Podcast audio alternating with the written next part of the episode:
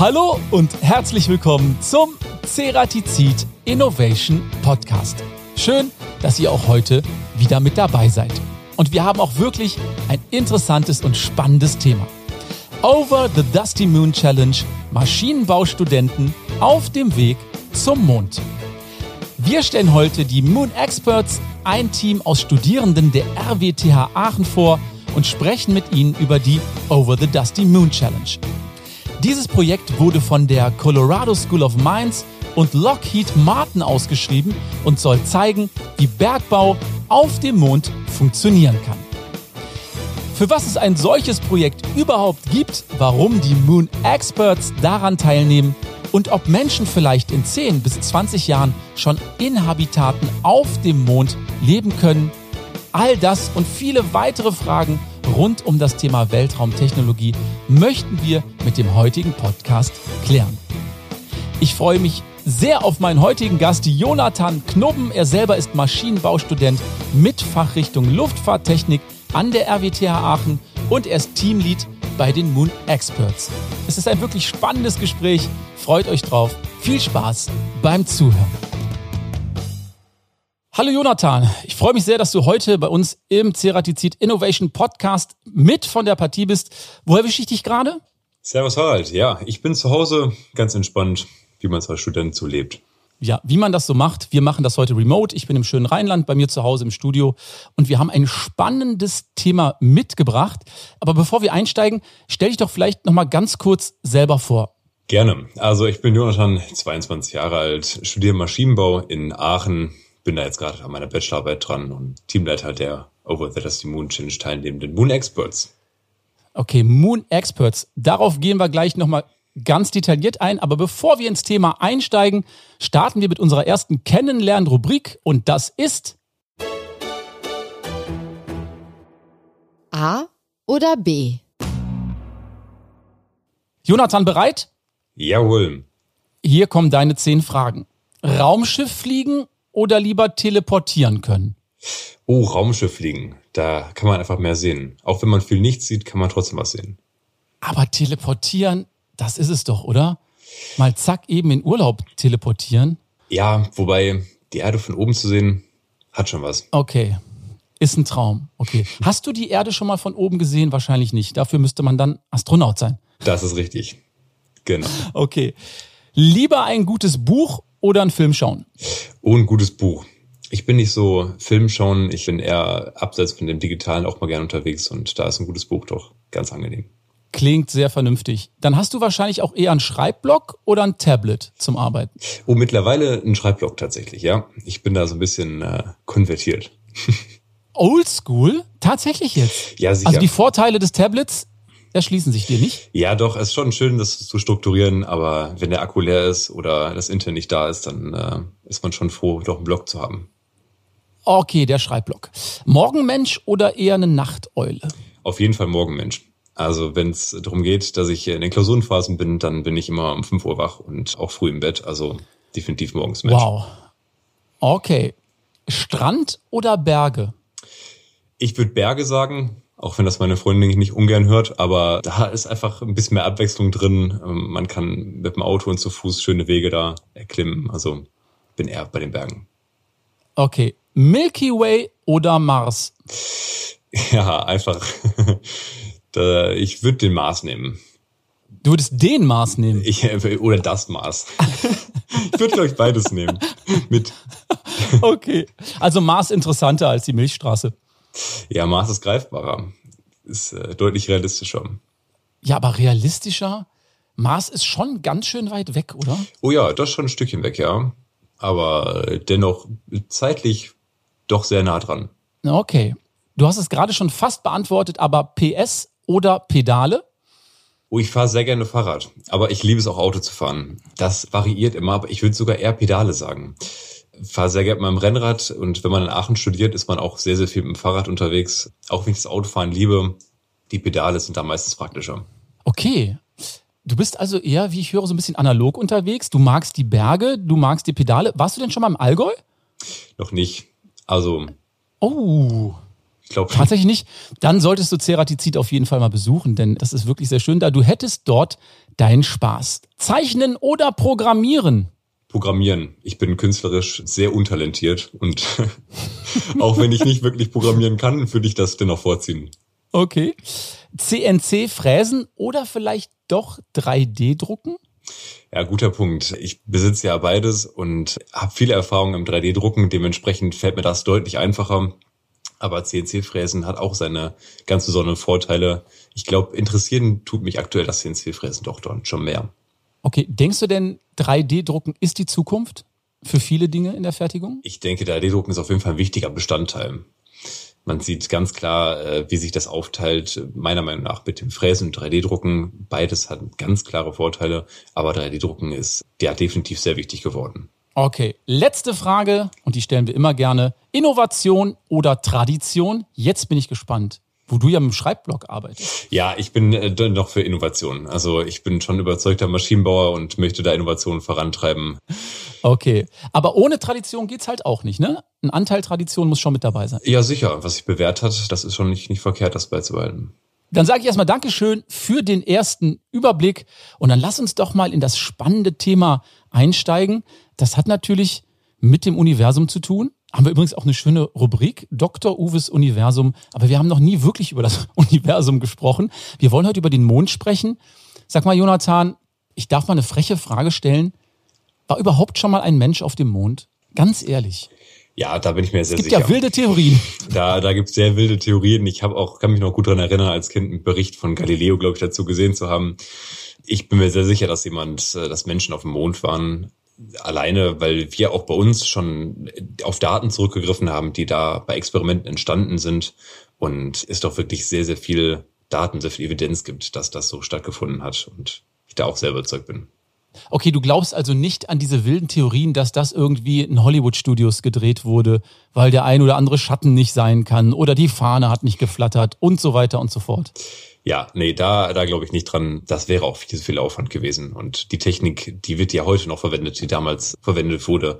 Das würde sonst sich alles nicht erschließen. Jetzt möchte ich wirklich kein Skeptiker sein, Jonathan. Aber warum ist denn seitdem niemand mehr auf dem Mond gewesen oder nicht mehr so häufig in irgendeiner Frequenz? Hat man das abgehakt und gesagt, erledigt, da waren wir und jetzt arbeiten wir erstmal auf der Erde, bis wir zurückkommen? Ja, damals äh, mit den Apollo-Missionen gab es ein großes Projekt. Man wollte unbedingt das Rennen gewinnen das Rennen war dann also die erste Person auf den Mond zu bringen. Das hat man dann gewonnen und dann wurden sehr schnell die Gelder gestrichen.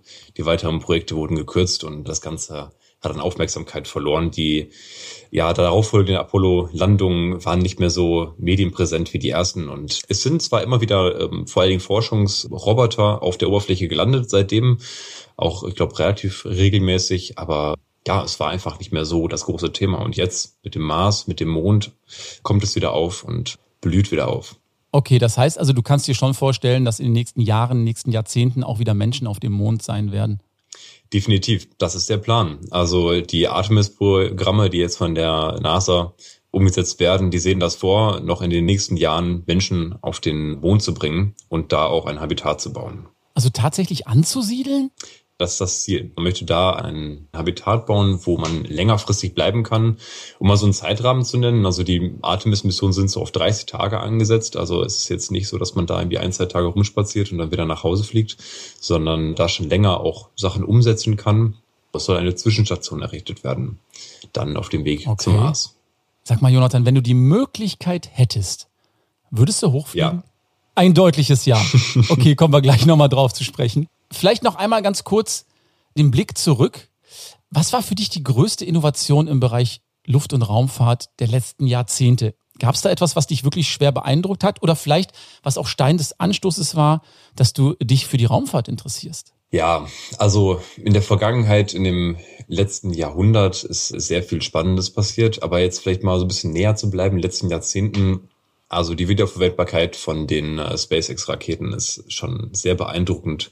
Vor allen Dingen, wenn dann die beiden Booster parallel landen. Das sind beeindruckende Bilder und dass das auch so zuverlässig funktioniert, ist einfach äh, ja total total schön zu sehen und eine sehr sehr beeindruckende Innovation, wo sehr viele Leute nicht dran geglaubt haben, dass das überhaupt möglich ist.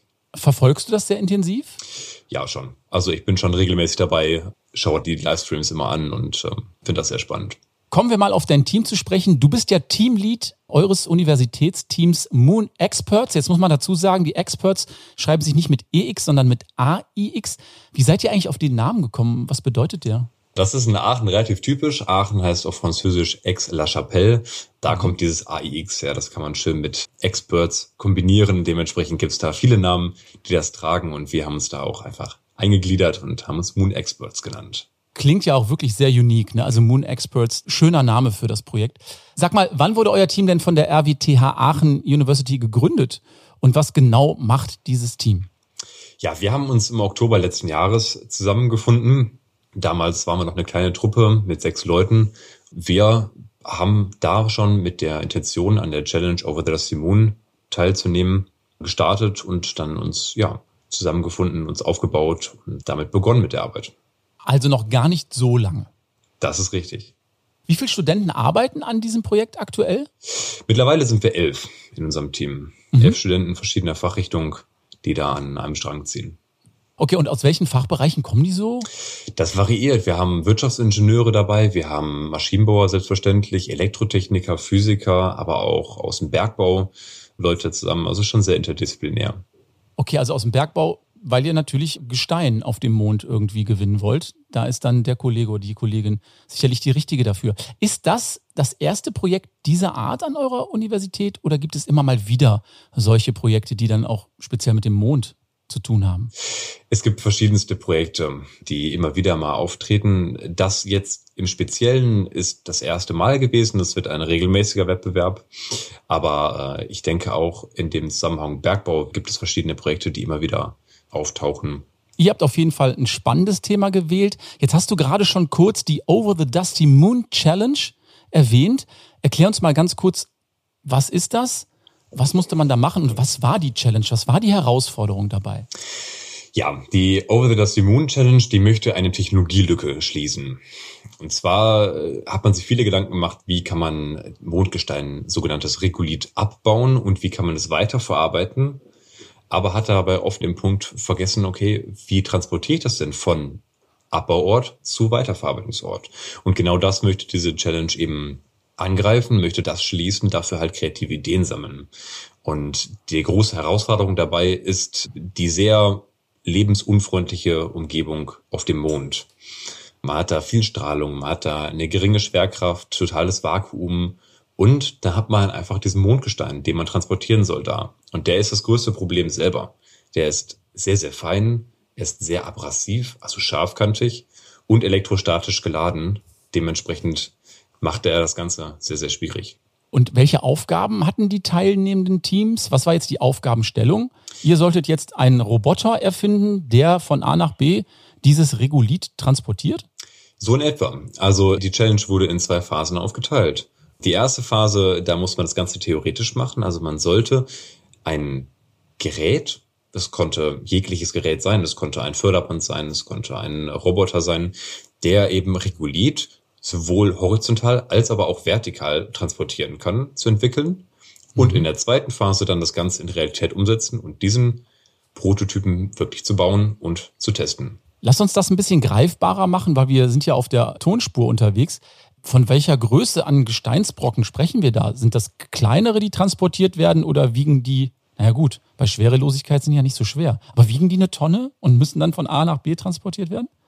Nein, also das ist eher mit Staub zu vergleichen. Das ist sehr feiner Sand, so kann man sich ja. das vorstellen.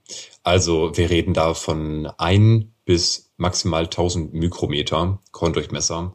Also es ist sehr, sehr klein und die Dichte ist auch ähnlich zu Sand. Also kann man da schon eher von feinem Sand sich das vorstellen. Angenommen, man würde das jetzt auf der Erde ausprobieren wollen, natürlich ohne die fehlende Schwerkraft oder vielmehr mit der Schwerkraft. Wie schwer wäre dann so ein Transport? Also ich will mir das einfach vorstellen. Gibt es dann so einen kleinen Roboter, der so eine Schale hat, wie so eine Müsli-Schale und dann wird das gefahren? Ja, also es ist schon nicht sonderlich groß. Wir haben unser System, das ist 30 Zentimeter breit. Also mhm. das reicht aus, um einige Tonnen pro Tag zu bewegen. Von daher recht überschaubar die Größe. Aber es ist ja auch sinnvoll, ein möglichst platzeffizientes System zu bauen. Vor allen Dingen, wenn man dran denkt, dass das Ganze in Raketen passen muss und da hochgebracht werden muss. Also mehrere Tonnen dann schon am Tag? Doch, das ist das Ziel, genau. Das war auch eine Grundvoraussetzung bei dem Wettbewerb. Man soll mindestens eine Tonne pro Tag transportieren können. Wir sind dann nachher bei tatsächlich ein paar Dutzend Tonnen gelandet, die theoretisch möglich sind, so dass das Ganze richtig funktionieren kann. Und dieses Mondgestein, hast du gerade schon erwähnt, nennt sich Regolith. Kannst du uns mal sagen, was das Besondere daran ist? Wofür könnte man das verwenden? Ja, also Regolith ist eben das Mondgestein, was man überall auf der Oberfläche vom Mond findet, aber auch auf anderen Planeten. Und das ist das Einzige, was man dort hat eigentlich an Materie. Und in dem sind verschiedenste Sachen zu finden. Also man kann Sauerstoff daraus holen, man kann Wasserstoff rausholen, also Wasser gewinnen. Man kann aber auch verschiedenste Metalle extrahieren und damit halt ja Raketentreibstoff herstellen einerseits, aber auch andere technische Bauteile dort oben herstellen. Man kann es aber auch drucken, da kommen wir wieder zum Anfangsfrage zurück. Der 3D-Druck selbst dort okay. oben wieder anwendbar, um dann eben Häuser da zu drucken oder Habitate. Jonathan, jetzt hast du ja gerade schon gesagt, dieses Mondgestein nennt sich Regolith. Ich muss ganz ehrlich zugeben, mir hätte das jetzt nichts gesagt und ich wüsste auch wirklich nicht, was man daraus machen kann. Aber wir haben uns mal umgehört, was die Leute denn so denken. Zum einen, was ist Regolith und was kann man daraus eigentlich machen? Und das in unserer nächsten Rubrik. Kurz nachgefragt. Für mich persönlich hat Mondgestein allein durch den Namen schon einen relativ hohen Wert. Deswegen könnte ich mir gut vorstellen, dass Mondgestein zum Beispiel im Bereich Luxusaccessoires eingesetzt werden kann. Verarbeitet in Schmuck wie Halsketten, Armbänder oder Uhren kann der Weltall-Diamant bestimmt einige wohlhabende Menschen begeistern. Ich denke, dass Mondstein gebraucht werden kann, um unser bisheriges Wissen über die Entstehung des Sonnensystems und des Universums weiter zu vertiefen. Also ich glaube, Mondgestein ist wichtig für die heutige Wissenschaft, da die Zusammensetzung von Erde und Mond sehr ähnlich ist und der Mond anscheinend heute so ist, wie die Erde vor zig Milliarden Jahren mal war. Mondgestein könnte ich mir vorstellen, mal aus der Hüfte geschossen, dass aus Mondstein verschiedene Mineralien gewonnen werden können oder vielleicht auch Mineralien, die es auf der Erde selten oder gar nicht gibt, um diese möglicherweise in verschiedenen Maschinen, Schmuck oder als anderen Rohstoff zu verwenden, beziehungsweise damit eben vielleicht günstiger zu produzieren im Gesamten. Das klingt auf jeden Fall mal nach einem sehr spannenden Projekt. Aber ich muss ehrlich zugeben, ich bin gerade etwas überfragt, für was man das brauchen könnte. Das Einzige, was mir jetzt dazu einfällt, ist, ist halt, dass es genutzt wird für wissenschaftliche Untersuchungen. Sprich, dass einfach ein bisschen vielleicht entstehungstechnisch was untersucht wird. Aber wie genau oder was genau, habe ich jetzt leider auch nicht so die Ideen zu. Vielleicht ist durch die anderen Witterungseinflüsse auf dem Mond das Material härter als Rohstoffe hier und somit könnte man es in der Industrie perfekt verwenden für zum Beispiel einen galaktisch guten Bohrer. Ja, Jonathan, spannend, der Weltraumdiamant. also merkwürdigerweise wurde viel auf Luxusartikel eingegangen wie Schmuck. Sehr interessant. Würdest du sagen, da war schon einiges Richtiges dabei? Also der Weltraumdiamant ist super. Ich persönlich würde mir auch ein bisschen reguliert zu Hause hinstellen. Ist jetzt nicht das, das primäre Ziel, aber eine wirklich geniale Idee. Also es wurden die Witterungsbedingungen angesprochen. Das ist äh, total richtig. Dass es da oben kein Wind und kein Wasser, zumindest nicht in flüssiger Form gibt, ändert die Eigenschaften enorm. Und äh, dass das natürlich auch Rückschlüsse auf die Erde gibt, ist auch sehr richtig. Also der Mond ist aus der Erde entstanden und die kreisen auch ums eigene Baryzentrum, um den Mittelpunkt. Also die sind sehr eng verbunden, auch chemisch. Aber es wird halt hauptsächlich zu wissenschaftlichen Zwecken aktuell genutzt, um vieles zu verstehen und soll dann aber vor Ort eben genutzt werden, um dort die Ressourcen zu nutzen. Das Fachwort ist da äh, ISRU, also In Situ Resource Utilization, dass man eben nicht alle Baustoffe von der Erde aus dahin bringen muss, sondern die vor Ort nutzen kann, um eben viel Kosten zu sparen und deutlich flexibler zu sein. Und glaubst du denn, dass man aus Regolith dann vielleicht auch den sehr harten intergalaktischen Bohrer letztendlich bauen kann? Ist das möglich? Schön wär's. Wäre sicherlich auch ein Luxusgut. Ich denke nicht, weil die Eigenschaften von Regolith dafür nicht geeignet sind. Regolith ist überhaupt nicht homogen. Also es ist eher, ja, so ein Gemisch von verschiedenen Stoffen. Dementsprechend kann man da sehr schwierig nur einzelne Sachen daraus herstellen. Man kann sicherlich Materialien extrahieren, aber dann sind das wieder sehr irdische Materialien, die man hat und der Spuk ist dann vorbei. Und dann war da noch die Idee, dass man aufgrund des Mondgesteins Rückschlüsse auf unsere Erde vor Jahrmillionen schließen könnte. Das kann man mit Sicherheit. Einfach weil, ja, die Materie sehr, sehr große Ähnlichkeit zu der auf der Erde hat. Und das ist sicherlich möglich. Was auch möglich ist, ist ja auf andere Prozesse in unserem Universum Rückschlüsse zu ziehen, weil dieses Regolith auch dadurch entsteht, dass halt andere Meteoriten in den Mond einschlagen und dann da zerbröseln quasi. Dementsprechend viele Informationen, die in diesem Material stecken.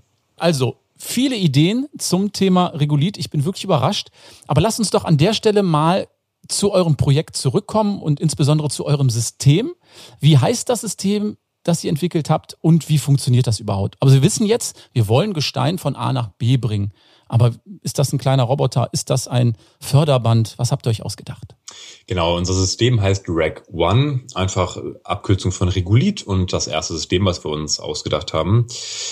Man kann natürlich einen Roboter nehmen, wird heutzutage auch häufig so gemacht, aber es ist nicht sinnvoll, das auf Dauer so zu nutzen. Dementsprechend braucht man ein stationäres System, was man dort aufbauen kann und dann einfach lange Zeit autonom funktioniert, wie eben ein Förderband auch auf der Erde es tut.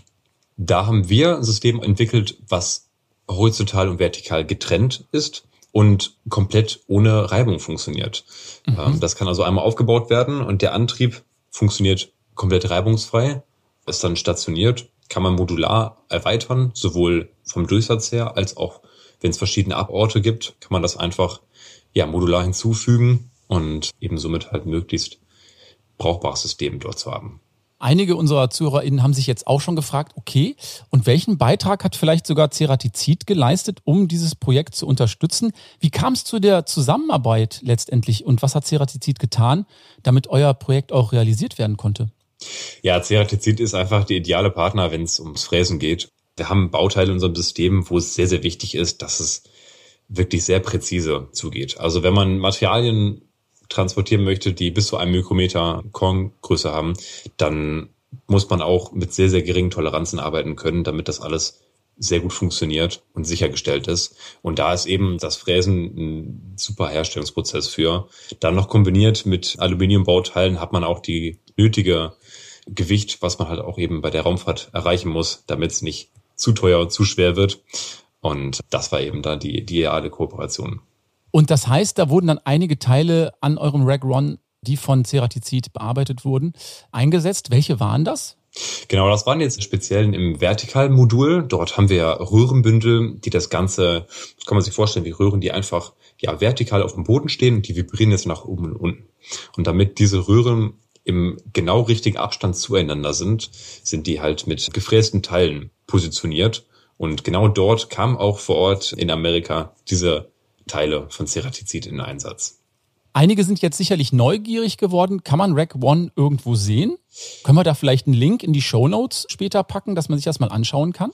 Genau, wir haben eine eigene Website, da kann man gerne vorbeischauen. Da gibt es schöne Renderings von unserem System. Mit Sicherheit demnächst auch noch schöne Fotos, weil wir das Ganze ja aufgebaut haben und realisiert haben. Da gibt es auch noch ein paar weitere Informationen schön aufbereitet. Okay, wir packen also den Link in die Show Notes für alle, die im Nachgang mal nachschauen wollen, wie Rack One eigentlich so aussieht. Du hast gerade gesagt, mit das Wichtigste bei den Bauteilen ist, dass sie leicht sind. Gibt es noch andere Eigenschaften, die von Wichtigkeit sind? Das Leicht ist sehr wichtig, aber bei den Bauteilen auch die Präzision sehr wichtig. Also es ist sehr entscheidend, dass man da geringe Toleranzen hat, damit man eben ja, die Positionierung zueinander sicherstellen kann und dass auch alles so funktioniert, wie man sich das vorstellt. Wir sind ja hier in einem Innovationspodcast. Habt ihr auch etwas Innovatives bei Rack One mit reinbringen können bei dem System, was es vielleicht so noch nicht gab? Oder war die Konkurrenz auch so aufgestellt, dass alles relativ ähnlich war?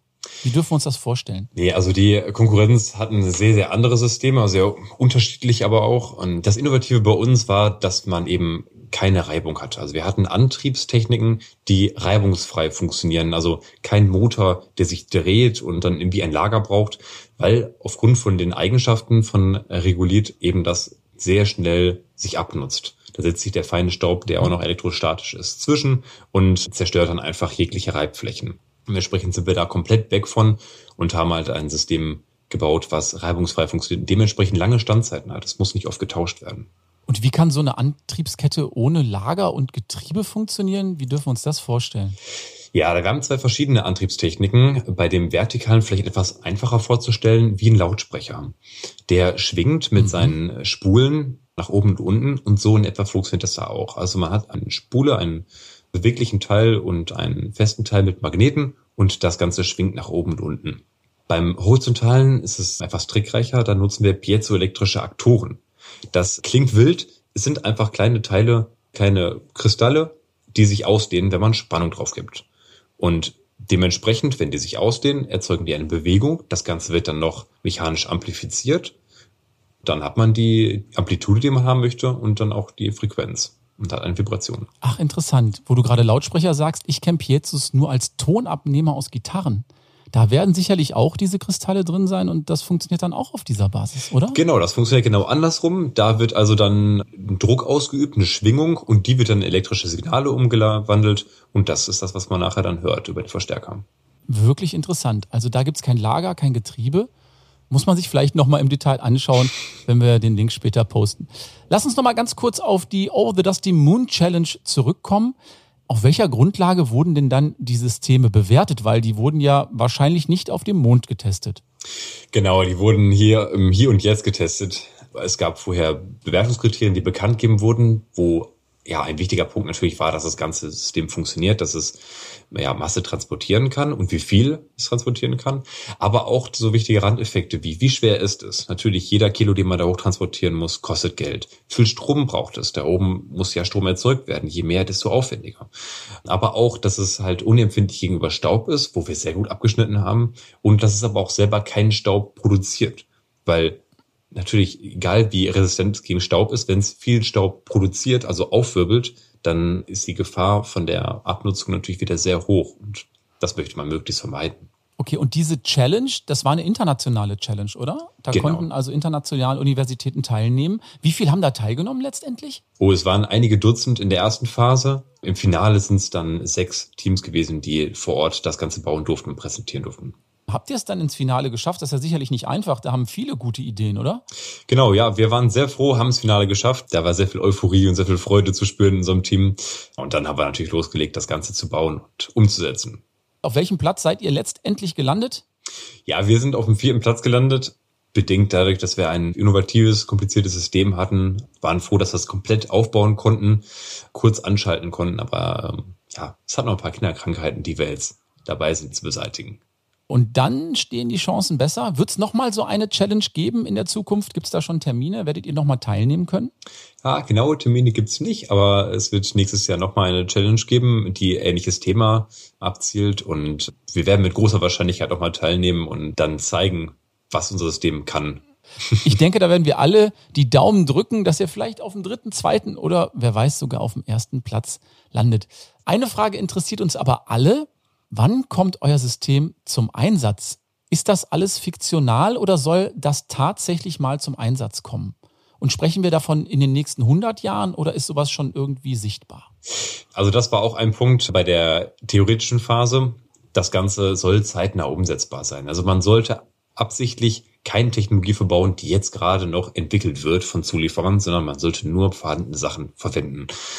Und das hat den folgenden Grund, dass schon in den nächsten Jahren, ich glaube aktuell ist der Plan 2024 die erste Besatzung wieder Richtung Mond zu schicken.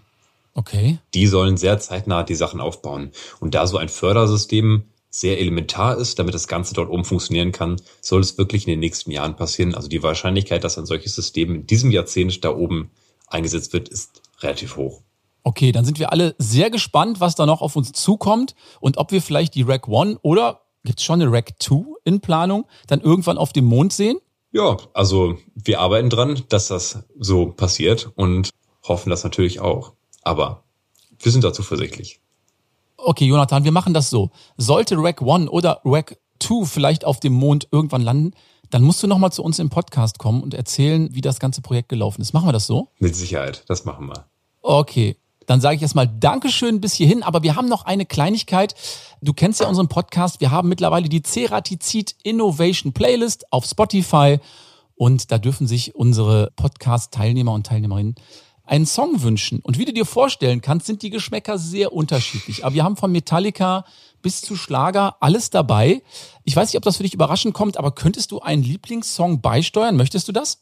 Sehr gerne, sehr gerne. Ich habe aktuell einen Klassiker, der mir nicht aus dem Kopf geht. Das ist Foxtrot Uniform ja. Charlie Kilo von der Bloodhound Gang und würde mich natürlich freuen, wenn ich den da in der Playlist höre. Das finde ich sehr gut. Ist auch ein witziger Song, eine witzige Band. Fand ich auch immer cool, die Nummer. Muss drauf, ist natürlich auch ein Rockbrett mit einem etwas, kann man sagen, halbseidenen Text. das lassen wir mal so stehen. Jonathan, mir jetzt großen Spaß gemacht. Wirklich sehr kompetent, tolles Gespräch. Ich drücke euch die Daumen und ich glaube, du wirst noch viele, viele weitere Projekte in deiner Karriere anstoßen. Halt uns da bitte auf dem Laufenden. Dankeschön, hat mich gefreut. Bis bald, bleib gesund. Tschüss. Ciao. Wir sind am Ende der heutigen Podcast-Folge angelangt und ich muss ganz ehrlich sagen, mich würde es nicht wundern, wenn wir Jonathan Knuppen vielleicht in Zukunft irgendwann auf einer Mission zum Mond wiedersehen würden. Sollte euch der Podcast gefallen haben, lasst uns gerne fünf Sterne bei Apple Podcast da. Ansonsten schreibt uns gerne eine E-Mail mit euren Anregungen und auch Vorschlägen für neue spannende Gäste an teamcuttingtools@ceratizid.com. Und nicht vergessen, hört auch mal in die Spotify Playlist rein, unsere Ceratizid Innovation Playlist. Da gibt es viele gute Musik aus unterschiedlichen Musikgenres. Ich sage Dankeschön fürs Zuhören, freue mich schon auf weitere spannende Gäste. Bis dahin bleibt gesund. Dankeschön. Tschüss und bye bye.